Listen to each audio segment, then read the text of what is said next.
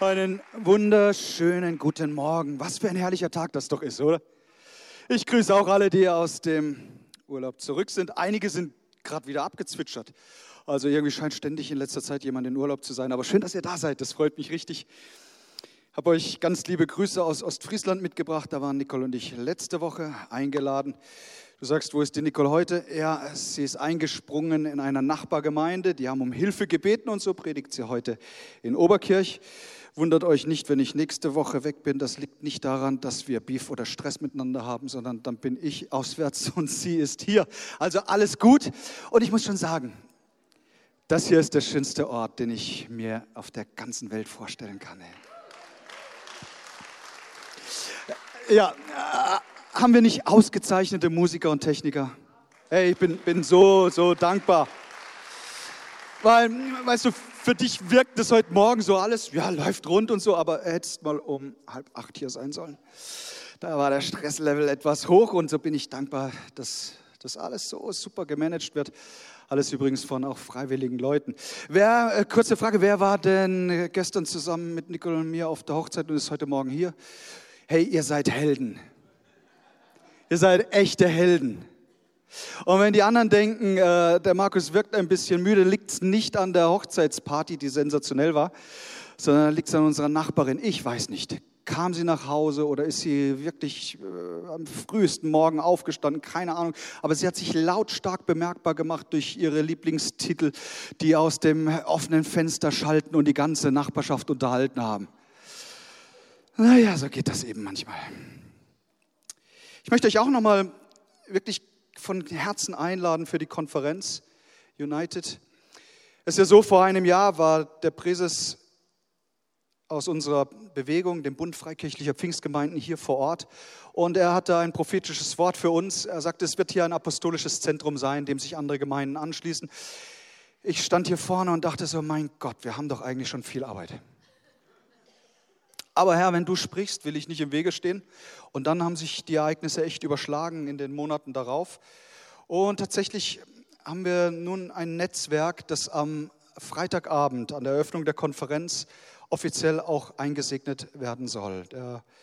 Eine Vision, die schon jahrzehntelang besteht, kommt voll ins Sichtbare. Und unser Präses wird wieder hier sein. Und wir sagen, hey, wir, wir wollen gemeinsam in dieser Region Reich Gottes bauen. Weil gemeinsam ist es viel stärker, haben wir einen viel größeren Impact auch in die Region hinein. Und von daher, ich, ich möchte dich wirklich bitten, wenn du Teil dieser Gemeinde bist oder auch nicht, sei dabei. Du sagst, ach, Samstag, Mist, da ist, ganz, ich kann das nicht verschieben, kann nicht dabei sein. Komm wenigstens am Freitagabend. Du sagst, ah, Mensch, mit der Konferenzgebühr und so, wenn es dir nicht leisten kannst, soll auch nicht im Weg stehen. Meld dich, überwind die Scham, sag, hey, äh, geht's auch so? Wir werden einen Weg finden. Wir wollen gemeinsam ein mega fantastisches Wochenende feiern.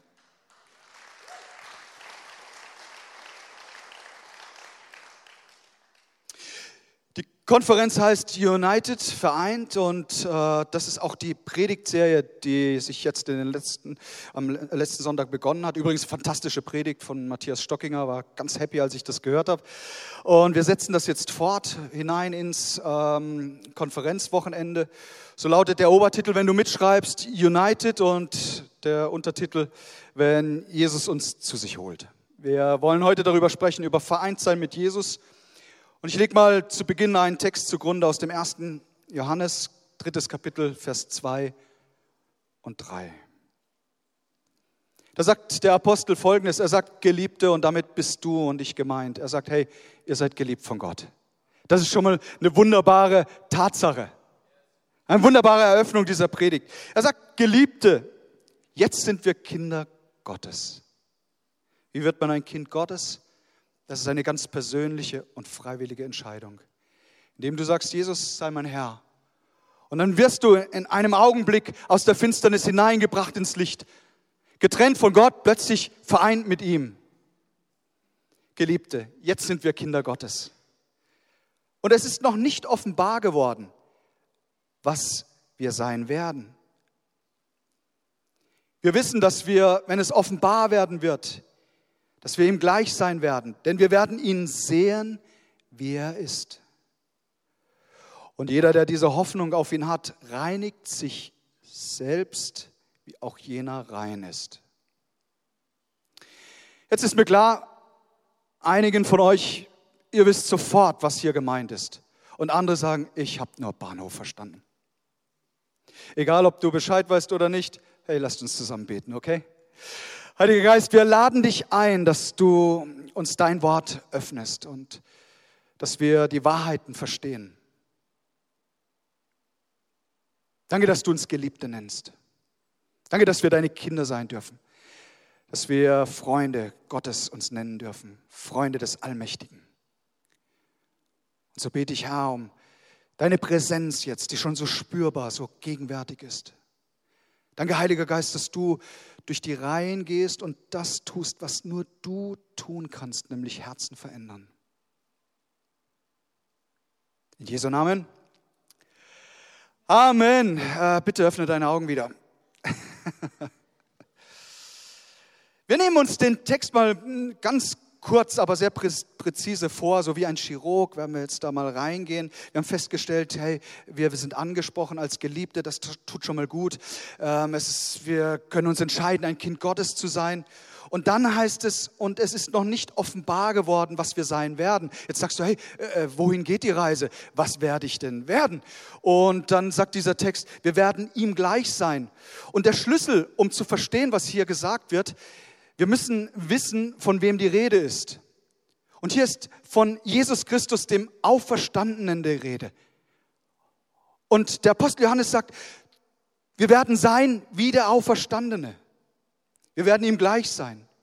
Und dann sagt er, und das bringt Hoffnung in unser Leben, dass wir wissen, dass hier mit unserem sterblichen Leib, der, der manchmal so angegriffen ist, dass, dass damit hier nicht alles zu Ende ist, wenn wir mal die Augen schließen, sondern dass es Hoffnung gibt, dass es eine Auferstehung gibt. Und ich möchte heute über ein Top-Thema der Heiligen Schrift sprechen. Ein Thema, und ich staune, obwohl gerade das Neue Testament so viel davon berichtet, wird so wenig von deutschen Kanzeln darüber gepredigt. Und das will ich heute ändern. Ich möchte über eine Tatsache sprechen, dass Jesus Christus wiederkommen wird. Und dass er zu sich holen wird sein Volk. Die Menschen, die an ihn glauben, die ihn lieben. Und wir, wir, die Bibel hat einen, einen Fachbegriff dafür und nennt es Entrückung. Wir werden gleich noch etwas gezielter darauf kommen. Zunächst einmal, ich finde es so stark, dass Gott uns nicht im Ungewissen lässt, dass er uns eine klare Zukunftsperspektive gibt. Weil das bringt Sicherheit. Das lässt uns nicht in Unsicherheit. Das bringt Hoffnung.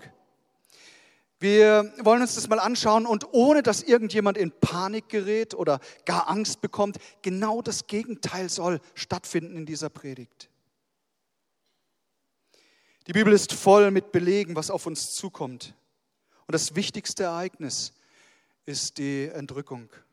Im Neuen Testament 318 Mal erwähnt, viel häufiger, wie es Kapitel gibt im, im Neuen Testament. Jesus kommt in den Wolken und wir, die wir leben, werden entrückt zu ihm. Ich bin so dankbar, dass Gott die Zukunft festgelegt hat und nicht wir Menschen. Es ist so viel, so viele Menschen machen sich riesen Gedanken über die Zukunft und wie wir sie positiv gestalten können. Aber da gibt es einen klaren Plan und da gibt es jemand, einen allmächtigen Gott, der weiß, was auf uns zukommt und der gute Absichten für dich und für mich hat. Was bin ich dankbar. Schau im Johannes Evangelium im 14. Kapitel. Da heißt es, seid nicht bestürzt und habt keine Angst. Kannst du das mal laut sagen? Habt keine Angst. Damit hat Jesus seine Jünger ermutigt glaubt an Gott und glaubt an mich.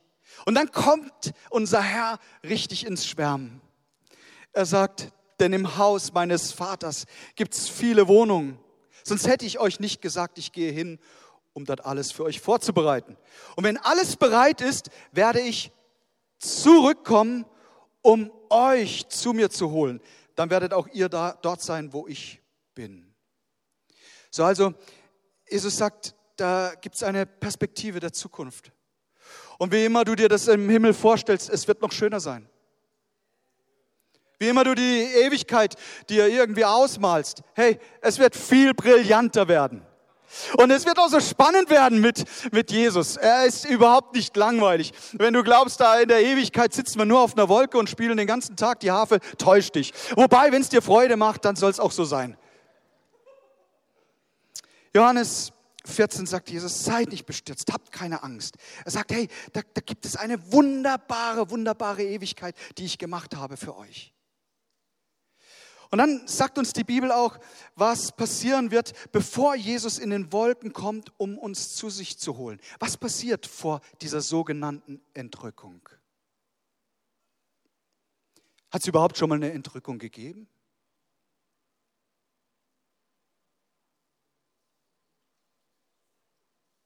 Naja, sicher nicht in dem Maß, wie es dann sein wird, dass Millionen von Menschen entrückt werden. Aber tatsächlich, wenn du ins Alte Testament schaust, da gibt es einen Mann, sein Name lautet Henoch. Du findest seine Geschichte gleich am Anfang der Bibel. im Buch Genesis. Und dieser Mann hat ein heiliges, ein wunderbares Leben mit Gott geführt. Und dann heißt es, dass Gott ihn nicht den Tod schauen ließ, sondern so wie bei Raumschiff Enterprise gebeamt. Weiß irgendjemand, von was ich spreche? alle so in meinem Jahrgang wissen, Raumschiff Enterprise. Alle unter 25 haben überhaupt keine Ahnung, um was es geht. Ein zweiter Mann, ein Prophet im Alten Testament, sein Name ist Elia, in einem feurigen Wagen. Wow, das wäre genau mein Ding. Wenn es die Haltestelle irgendwo gibt, ich würde mich hinstellen und sagen, ja, feuriger Wagen, ab die Post. Ja, und dann jemand, den ihr alle kennt. Sein Name ist Jesus. Himmelfahrt haben wir gefeiert er wurde ebenso entrückt. Zu viele Menschen haben Angst vor Vergänglichkeit und Tod und ich möchte dir sagen, ähm, wir haben Hoffnung. Und wenn wir die Augen hier schließen auf der Erde, wissen wir, es geht in Ewigkeit weiter. Aber ich habe noch ein bisschen ein Ticken eine bessere Nachricht. Ich empfinde ganz stark, dass wir die Generation sind, die unser Herr Jesus Christus entrücken wird zu sich. Das finde ich noch viel, viel schöner. Was, was passiert also vor der Entrückung? Jesus ist sehr deutlich. Zunächst einmal, die Jünger fragen ihn, ähm, was sind die Zeichen der Wiederkunft? Und Jesus sagte Markus 13, Vers 32, jeden, jeden Tag und jede Stunde kennt niemand, auch nicht die Engel im Himmel, nicht einmal der Sohn, sondern nur der Vater. Kurze Randbemerkung, wenn irgendjemand auf dich zukommt und sagt, oh, ich weiß, wann Jesus wiederkommt, das ist an diesem und jenem Tag, zu jener Stunde, kannst du sagen, hey, Lügner, auf die Seite mit dir. Weil in meiner Bibel hat Jesus gesagt, diese Stunde kennt niemand. Aber Jesus hat ebenso gesagt, es gibt Ereignisse, die uns darauf hinweisen, wie die letzte Zeit aussieht. Und dann sagt er, und das kannst du nachlesen in den Evangelien, da spricht er davon, dass wir hören werden von Kriegen und Kriegsgeschrei, dass Erdbeben auf dieser Welt stattfinden, dass Hungersnöte da sind, Seuchen. Du sagst, das gab es ja schon immer, richtig. Aber Jesus sagt, die Intensität wird zunehmen. Es wird sein wie bei einer Schwangeren. Die Geburtswehen werden heftiger. Und ehrlich, Leute, das ist doch genau so in dieser Zeit, in der wir leben. Das kannst du jeden Tag dir in den Fernsehen, im, im Fernsehprogramm anschauen. Aber es gibt eine Sache, von der hört man nicht so viel. Jesus nennt ein, ein Ding, ein, ein Zeichen der Endzeit, das, darüber wird selten gesprochen und nicht so oft erwähnt.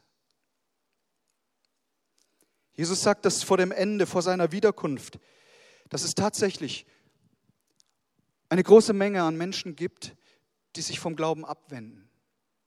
Und das ist für mich einfach unvorstellbar. Wie kann man sich abwenden von dem Schönsten, von dem Besten, von, von Jesus Christus? Aber er sagt, das ist ein Zeichen der letzten Zeit. Lukas 17, Vers 26. Wenn der Menschensohn kommt, wird es sein wie zur Zeit von Noah. Die Menschen aßen, tranken und heirateten, wie sie es immer taten. So ging es, bis Noah in die Arche stieg. Dann kam die große Flut und keiner von ihnen überlebte. Es wird genauso sein wie zu Lots Zeiten. Aber damals ging alles seinen gewohnten Gang. Die Menschen aßen und sie tranken, sie kauften und verkauften, pflanzten und bauten. So ging es bis zu dem Tag, an dem Lot die Stadt Sodom verließ. Da regnete es Feuer und Schwefel vom Himmel, alle kamen um. Genauso wird es sein, wenn der Menschensohn erscheint. Man mag sich die Frage stellen, was, was ist denn hier passiert? Was ist jetzt an Essen und Trinken falsch? Was ist denn an Heiraten verkehrt? Gestern haben wir ja die wunderbare Hochzeit gefeiert. Ich finde, heiraten ist etwas sehr Schönes. Einmal. Was ist denn daran verkehrt? Es gibt hier eine Aussage, ihr Lieben, die macht uns hellhörig. Und alles ging seinen gewohnten Gang. Ich dachte so, wenn da stehen würde, sie, sie, sie saufen und sie fressen, sie huren und so weiter, aber das steht ja alles nicht da. Eigentlich alles gewöhnliche Dinge. Und da liegt der Punkt drin. Wenn die Dinge des Alltags uns so in Beschlag nehmen, dass wir das Wichtigste aus den Augen verlieren, nämlich die Liebe zu Jesus Christus und zu seiner Gemeinde. Wenn uns das nicht mehr im Mittelpunkt beschäftigt, dann sind wir sehr gefährdet. Und da spricht die Bibel sehr deutlich. 2. Thessalonicher 2, auch da Paulus sagt zu den Thessalonichern, es werden sich viele Menschen von Jesus abwenden. Ich habe mich so die Frage gestellt, warum wird das sein? Nun zum einen, weil ich glaube, dass der Druck immer größer wird und das Christsein kein Spaziergang ist. Für viele Menschen auf dieser Welt schon lange nicht mehr. Wir in Deutschland sind noch easy irgendwie dabei, aber wer, wer weiß, wie die Dinge sich entwickeln. Und nochmal, ich möchte gar niemand Angst machen. Ich möchte nur sagen, hey, es gibt Widerstand. Und vielleicht erlebst du ja auch gerade Widerstand. Nicole und ich waren, ja im Urlaub dann am Nachbartisch. Wir kamen ins Gespräch mit einem anderen Ehepaar. Sie fragte, was wir machen. Ich habe es dann erzählt. Wir sind Pastoren und leiten eine evangelische Freikirche. Dann schoss es aus ihr heraus, das ist ja eine Sekte. Äh, und da hat die sich gar nicht mehr beruhigt. Und ich habe dann zu, ähm, zu ihrem Mann gesagt, äh, Sie haben schon eine strenge Frau. Und dann war es ihm ganz peinlich und hat sie dann versucht, irgendwie zu beruhigen. Jetzt, wenn so etwas passiert, hey, das stürzt mich nicht in eine Krise. Dich auch nicht. Das ist auch nicht so dramatisch. Ich will nur sagen, es gibt Widerstand. Ich finde es heftiger, wenn der eigene Ehepartner gegen dich aufsteht, weil du im Glauben unterwegs bist. Wenn deine eigenen Kinder dich ablehnen, deine Familie dich ausgrenzt. Wenn du spürst, regelrecht spürst, du hast da mit einem Menschen zu tun und der lehnt dich komplett ab, nur aufgrund deines Glaubens, deiner Glaubenseinstellung. wenn es zornige Reaktionen gibt, weil wir uns entschieden haben, Jesus Christus nachzufolgen. Und ja, Leute, ich, ich bin heute gar nicht angetreten, dir ein, ein leichtes Evangelium zu geben. Eine Nachfolge ohne Opfer und Verantwortung. Jesus hat äh, eine Botschaft gebracht vom, vom Kreuz und vom Leben verlieren und alles zu gewinnen. Aber wenn er von Nachfolge spricht, dann äh, sagt er unmissverständlich, wenn du mir nachfolgen willst, dann müssen sich Dinge deines Lebens ändern.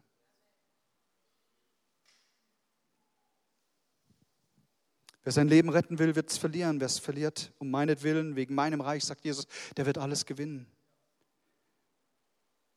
Es gibt Leute, die, die wollen das nicht. Die sagen, ja, aber äh, ich will nur den Benefit irgendwie äh, mit Jesus aber Preiszahlen, mh. Hm. ich glaube, dass Menschen sich abwenden werden, weil die Ablehnung von christlichen Werten irgendwie in der Gesellschaft äh, normal wird. Und Leute, wir, wir, wir müssen und wir, wir müssen dagegen aufstehen. Wir können Sünde nicht einfach für gut heißen. Wir müssen zur Wahrheit stehen. Und ey, ich habe mir das vorgenommen, ich will das auch. Ich will nicht einknicken aus Angst, was Leute über mich denken, wie sie urteilen, ob sie davonlaufen, was immer sie tun. Hey, wir müssen für die Wahrheit einstehen. Jetzt gibt es gerade ähm, eine rege Diskussion über Machtmissbrauch in Kirchen.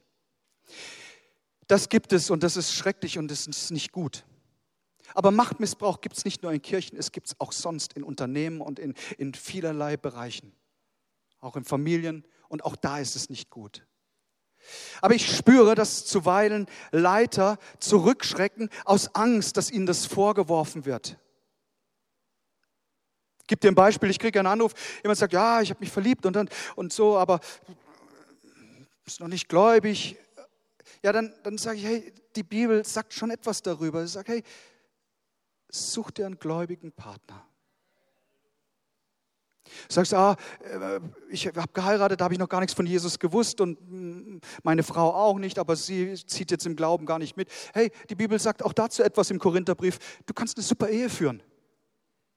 Auch dadurch, geheiligt durch dich. Sei gut zu deiner Frau, sie den Weg des Glaubens mit dir teilt. Aber dennoch sagt die Bibel sehr deutlich, hey, such dir einen gläubigen Partner. Jetzt ist es so, wenn du diesen Rat weitergibst, kann jemand sagen, oh, oh, oh, der äh, Pastor missbraucht echt seine Macht. Oder jemand sagt, ja, das ist echt ein biblischer Rat. Wenn wir zu Jesus kommen, ändert sich unser Leben. Die Lüge hört auf. Wir leben in der Wahrheit. Wir ordnen die Sexualität da ein, wo sie hingehört, nämlich in die Ehe. Ja, ey, ey, wir sagen unseren jungen Leuten und nicht nur den Jungen, auch, auch den Älteren, wenn ihr nicht verheiratet seid, hey, fahrt nicht miteinander irgendwo in Urlaub, teilt das Hotelzimmer. Herr, das ist brandgefährlich. Warum? Ja, weil du sonst nicht normal tickst. Wenn zwei füreinander brennen, sagt Paulus, sollen sie heiraten. Halleluja, immer mehr Hochzeiten im Gospelhaus.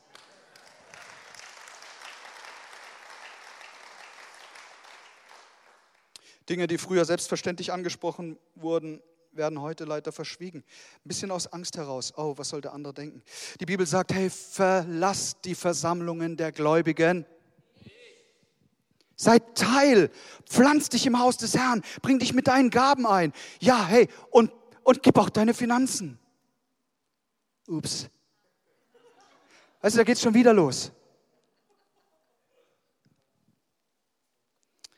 Wir werden leiden, sagt die Bibel. Und dennoch wird Gott uns immer Kraft geben. Jesus hat seine Jünger gelehrt, wer ihm nachfolgt, muss bereit sein, alles zu verändern. Gibt es Dinge in deinem Leben, die Veränderung brauchen? Sag mal ehrlich zu dir selbst. Und dann bitte Jesus, es anzupacken. 1. Johannes 2, Vers 15, liebt nicht die Welt, noch was in der Welt ist. Wenn jemand die Welt liebt, ist die Liebe des Vaters nicht in ihm. Und hier sagt der Apostel Johannes nicht, dass wir uns rausnehmen, keine Beziehung zu anderen Menschen haben. Hey, sei in Vereinen dieser Welt, bring dich ein, ähm, ähm, pfleg Beziehungen, tu das alles. Aber man wird einen deutlichen Unterschied sehen in der Verhaltensweise, wie wir das Leben führen mit Jesus Christus. Hey, ich, ich will nicht meine Ewigkeit gegen irgendwelche vergänglichen Dinge dieser Welt eintauschen. Und der Teufel weiß, dass da eine Versuchung da ist. Und er will Menschen abbringen, er will sie fernhalten, er will sie auch äh, abtrennen von dem Leben der Gemeinde. Und das ist wirklich gefährlich. Wie wird die Entrückung ablaufen? Wir haben uns jetzt angeschaut, es wird einiges vor der Entrückung stattfinden. Wir sind mittendrin. Wie wird sie ablaufen? 1. Thessalonicher 4, Vers 13, die folgenden Verse. Und nun, liebe Brüder und Schwestern, möchten wir euch nicht im Unklaren darüber lassen, was mit den Christen ist, die schon gestorben sind. Ihr sollt nicht so trauern müssen wie die Menschen, denen die Hoffnung auf das ewige Leben fehlt. Wir glauben doch, dass Jesus gestorben und auferstanden ist. Darum haben wir auch die Gewissheit, dass Gott alle, die im Glauben an Jesus Christus gestorben sind, auferwecken wird. Dann werden sie genau dabei sein, wenn er kommt. Was wir euch jetzt schreiben, gründet sich auf ein Wort, das der Herr selbst gesagt hat. Wir, die beim Kommen des Herrn noch am Leben sind, werden den Verstorbenen nichts voraus haben. Auf den Befehl Gottes werden die Stimme des höchsten Engels und der Schall der Posaune ertönen und Christus, der Herr, wird vom Himmel herabkommen. Als erstes werden die auferstehen, die im Glauben an Christus gestorben sind. Dann werden wir, die wir zu diesem Zeitpunkt noch leben, mit ihm zusammen, unserem Herrn, auf Wolken entgegengeführt, um ihm zu begegnen. So werden wir für immer bei ihm sein. Tröstet euch also gegenseitig mit dieser Hoffnung.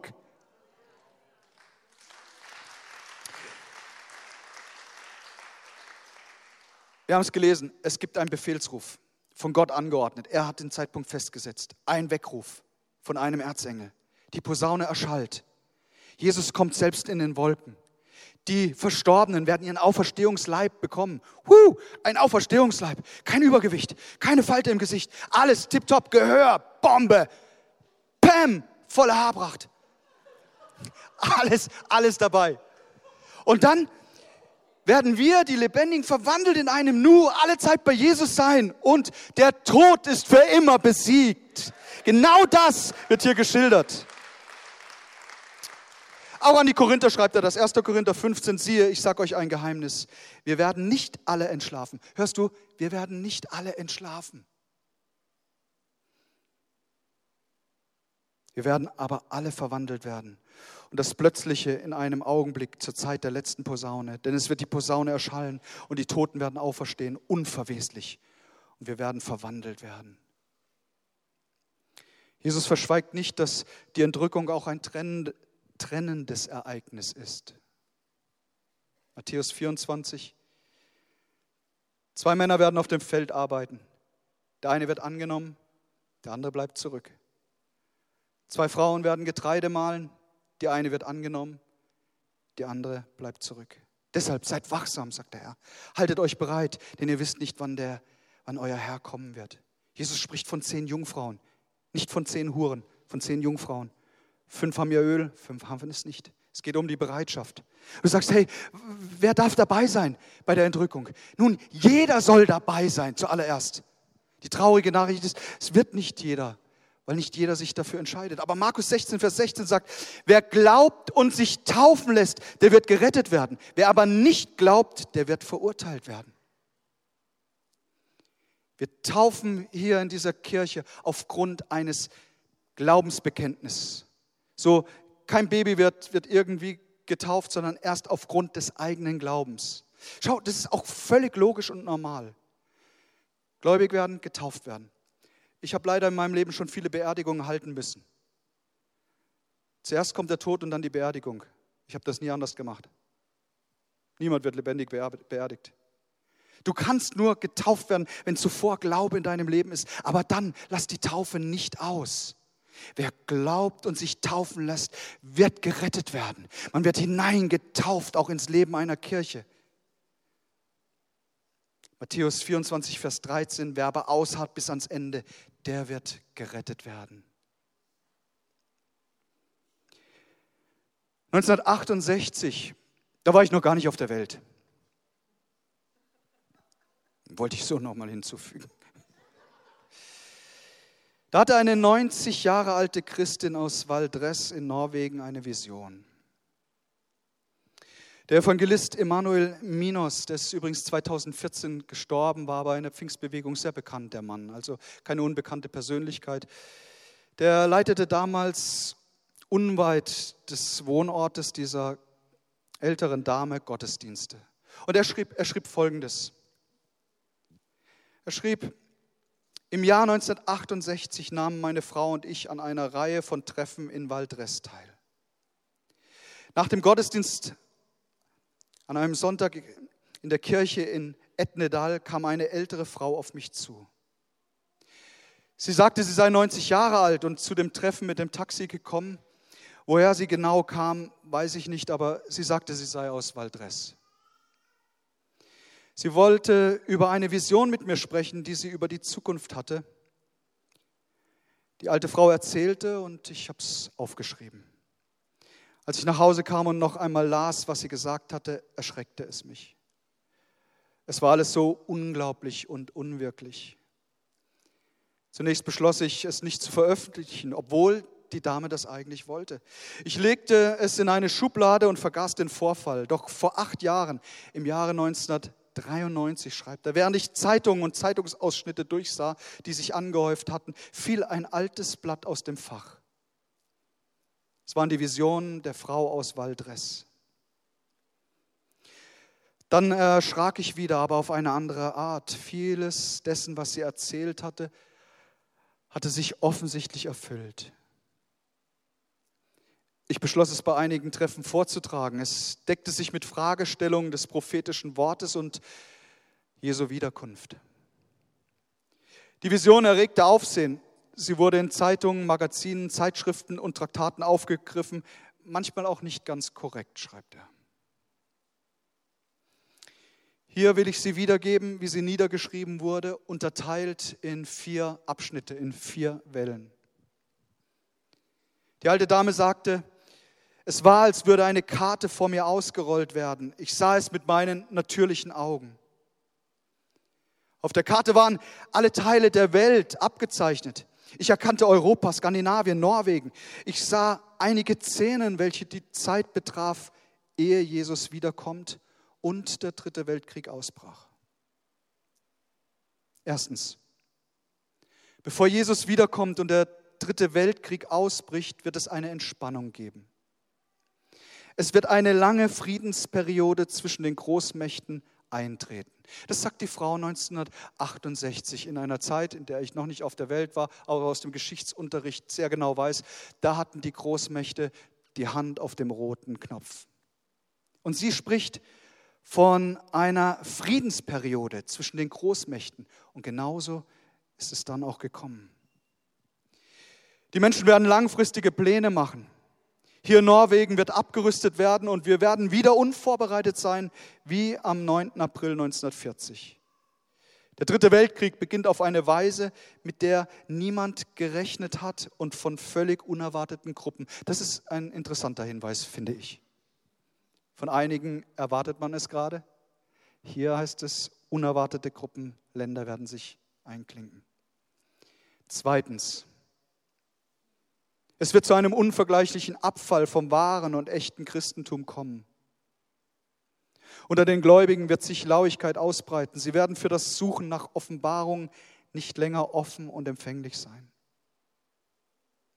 Die Menschen werden von Sünde und Gnade, Gesetz und Evangelium, Buße und Besserung nichts mehr hören wollen. Eine neue Art der Verkündigung übernimmt die Lehrstühle über das Streben nach Glück, Fortschritt und materiellen Wohlstand. Eine neue Glücksideologie greift um sich. Die Kirchen werden sich leeren. Dasselbe gilt für die Gebetshäuser. Die Gläubigen werden Jesus auf dem schmalen Kreuzweg nicht mehr folgen. Unterhaltung, künstlerische und kulturelle Aktivitäten werden gegenüber zur Erweckung, Not, Reue und Büßertreffen mehr und mehr Raum einnehmen. Leben ist sichtbar vor unseren Augen. Dass Kirchen sich füllen mit allem, aber nicht mit Gebet. Und dem wollen wir entgegenhalten. Drittens, eine moralische Auflösung wird stattfinden, wie es sie nie zuvor gab. Die Menschen werden wie in Ehe leben, ohne verheiratet zu sein. Vor der Ehe wird große Unreinheit herrschen und in der Ehe große Untreue. Ja, selbst in christlichen Ehen greift Untreue um sich und sie werden geschieden werden. Perverse Sünden beginnen sich auszubreiten und werden selbst in christlichen Kreisen akzeptiert sein. Das Fernsehen wird eine große Rolle spielen. Es wird viele TV-Sender geben. Das äh, prophezeit diese alte Dame, als in Norwegen gerade das erste Programm eingeführt wurde. Das Fernsehen wird mit Gewalt erfüllt sein. Gewalt wird der Zeitvertreib der Menschen sein. Die Gewalt, welche die Menschen im Fernsehen sehen, wird schließlich die kleinen und die großen Städte prägen. Es wird außerdem Szenen des intimen Zusammenlebens geben. Die privatesten Situationen, die der Ehe vorbehalten sind, werden öffentlich im Fernsehen gezeigt. Zu jener Zeit war es im öffentlichen Fernsehen gar nicht erlaubt. Es gab Paragraphen, die obszöne Szenen verboten haben. Darauf hat der Evangelist die Dame auch hingewiesen, aber sie erhob ihre Stimme und sagt, wenn die Zeit kommt, wird man sich um Paragraphen und dies nichts mehr, nicht mehr scheren. Viertens. Menschen aus armen Ländern strömen in die reichen Länder. Sie kommen nach Europa, nach Skandinavien und auch nach Norwegen. Es gibt viele von ihnen. Und die Leute werden anfangen, sich nicht zu mögen und hart gegen sie sein.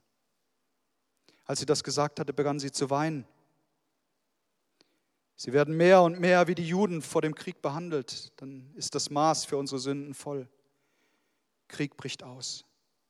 Zunächst als kleiner Konflikt, als ein unbedeutender Konflikt, aber es hört nicht auf. Die Schläge nehmen zu, entwickeln sich zu einem großen Krieg und am Ende des großen Krieges werden schreckliche Waffen in Betrieb genommen, einschließlich Atomwaffen. Luft, Boden und Wasser werden vergiftet und zerstört. Menschen aus Industrieländern, Amerika, Europa, Australien, Japan und anderen Gegenden werden fliehen. Sie können dort nicht mehr leben. Sie versuchen in die ärmsten Länder zu gelangen, denen das Schlimmste erspart geblieben ist, aber dort wird man nicht bereit sein, sie zu akzeptieren, so wie wir nicht bereit waren, sie zu akzeptieren. Du sagst, das alles kann doch einem echt Angst machen. Und Jesus sagt, fürchtet euch nicht. Weißt du, ich, ich glaube daran, dass Jesus uns zu sich holen wird. Wir werden Dinge erleben und wir haben sie ja schon erlebt und sind schon mitten dabei. Und weißt du, sag Leuten, die um ihres Glaubens willen gefoltert werden in anderen Ländern, sag ihnen nichts davon, dass die Trübsal noch nicht begonnen hat für sie. Sie stecken mittendrin. Und dennoch glaube ich, dass wir ganz nah davor sind, dass Jesus wiederkommt und uns zu sich holt. Und dann kann der Kontrast nicht größer sein. Die Bibel sagt, was im Himmel stattfinden wird. Dort wird es ein großes Fest geben, während auf der Erde so viel Not ist. Sagst ist das nicht hart? Ist das nicht ungerecht von Gott? Nein, Gott ruft heute Morgen. Er ruft dich in seine Gemeinschaft. Und noch etwas tut er. Er ruft dich in die Gemeinschaft und in die Nachfolge, in die Jüngerschaft und sagt, hey, gib nicht nur den Sonntagvormittag für mich hin, sondern dein ganzes Leben, dein ganzen, deine ganze Woche. Gib alles hin. Alles soll mir gehören, sagt Gott. Und ich werde dein Leben begleiten und werde dich führen und leiten. Und weißt du, das Beste kommt kommt noch auf uns zu. Offenbarung 19, Vers 7. Lasst uns fröhlich sein, jubeln, ihm die Ehre geben, denn die Hochzeit des Lammes ist gekommen. Und seine Frau, hey, das, das sind wir, hat sich bereit gemacht. Es wurde ihr gegeben, dass sie sich kleidet in feine Leinwand, glänzend rein, denn die feine Leinwand sind die gerechten Taten der Heiligen. Und er spricht zu mir, schreibe glückselig, die eingeladen sind zum Hochzeitsmahl des Lammes. Und er spricht, dies sind die wahrhaftigen Worte Gottes. Was rate ich dir und was rate ich mir? Erstens, hey, lasst uns immer festhalten an Jesus und an seinem heiligen Wort. Lasst uns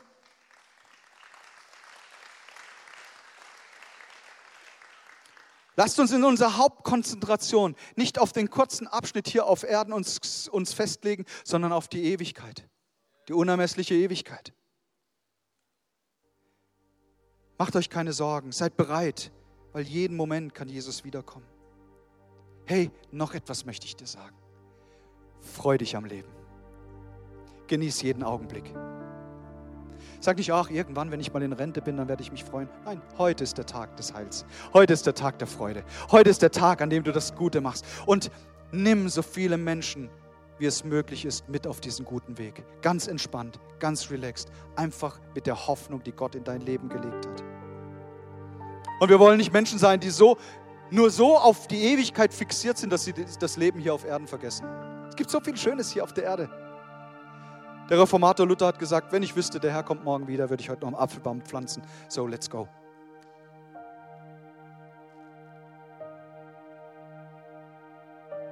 Jesus, es tut mir wirklich von Herzen leid, wo mein Leben nicht ausgerichtet war an dir und ich, ich will bereit sein, wenn du kommst. Dein Wort sagt, dass wir Verantwortung haben, dass wir ein reines Leben führen. Danke, dass du uns ein weiches Herz gibst, jedem Einzelnen, dass wir lernen, vergebungsbereit zu sein. So wie du uns unsere Schuld vergibst, so wollen wir vergeben allen, die schuldig geworden sind an uns. Danke, dass du uns an die Hand nimmst und wir ein Leben der Wahrheit führen. Nimm alle Heuchelei, alles, alles Kirche spielen weg von uns. Jesus, wir bringen dir unser ganzes Leben. Nicht nur ein Teil soll irgendwie dir gehören, sondern 100 Prozent. Alles gehört dir, Herr. Alles gehört dir, Herr. Danke, Heiliger Geist, dass du durch die Reihen gehst und jedes Herz berührst.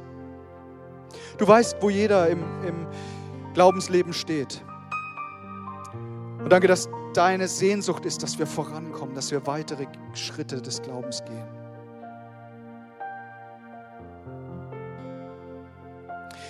Lad uns alle mal ein, aufzustehen.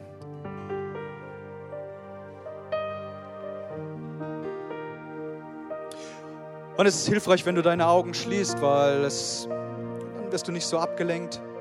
Und du sollst eine ganz persönliche Zeit jetzt haben mit Gott dem Vater. Eine ganz intime Zeit mit ihm, dem du ihm dein Leben bringst und alles, was dich bewegt und beschäftigt.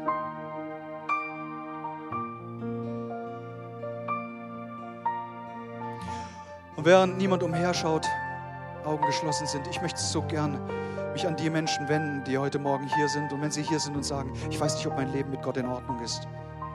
Wenn es diesen Gott gibt, ich möchte diesen Jesus einladen als meinen Freund, ihm auch meine Schuld der Vergangenheit bringen. Wenn sie, wenn du hier bist und sagst, ja, dieser Ruf gilt mir, dann streck doch deine Hand dem Himmel entgegen und signalisiere damit, Jesus, ich lade dich ein, ganz persönlich, freiwillig. Du sollst Herr meines Lebens sein. Wo immer Menschen sind, vielen Dank. Vielen Dank. Auch rechts außen schaue ich. Auf der Empore. Danke, Herr, dass du rettest, dass du hier bist. Und du kennst jedes einzelne Leben. Du weißt von jedem, der sich dir auch gerade entgegenstreckt. Danke, dass du neues Leben schenkst, neue Hoffnung, neue Freude. Du nimmst die Schuld, die so schwer auf unseren Schultern gelastet hat, du nimmst sie hinweg und dein Wort sagt, du versenkst sie in die tiefsten Tiefen der Meere. Und ich möchte noch einmal fragen, ob noch jemand hier ist, der sagt, ja, heute, ich möchte meine Entscheidung treffen. Ich möchte meine Sache festmachen mit Gott. Dann streck doch gerade deine Hand zum Zeichen empor. Und dann wollen wir auch miteinander beten. Halleluja. Und kommt, lasst uns alle zusammen ein Gebet der Hingabe sprechen. Herr Jesus Christus, ich bringe dir mein Leben. Bitte ich um Vergebung meiner Schuld. Danke, dass ich dein Kind bin. Und dass du dich, dass du mich zu dir holst. Wir in Ewigkeit zusammenleben. In Jesu Namen. Amen, Amen, Amen. Hey, wie wäre es, wenn wir unserem König Jesus Christus mal einen majestätischen Applaus geben? Komm, lass uns ihm zujubeln.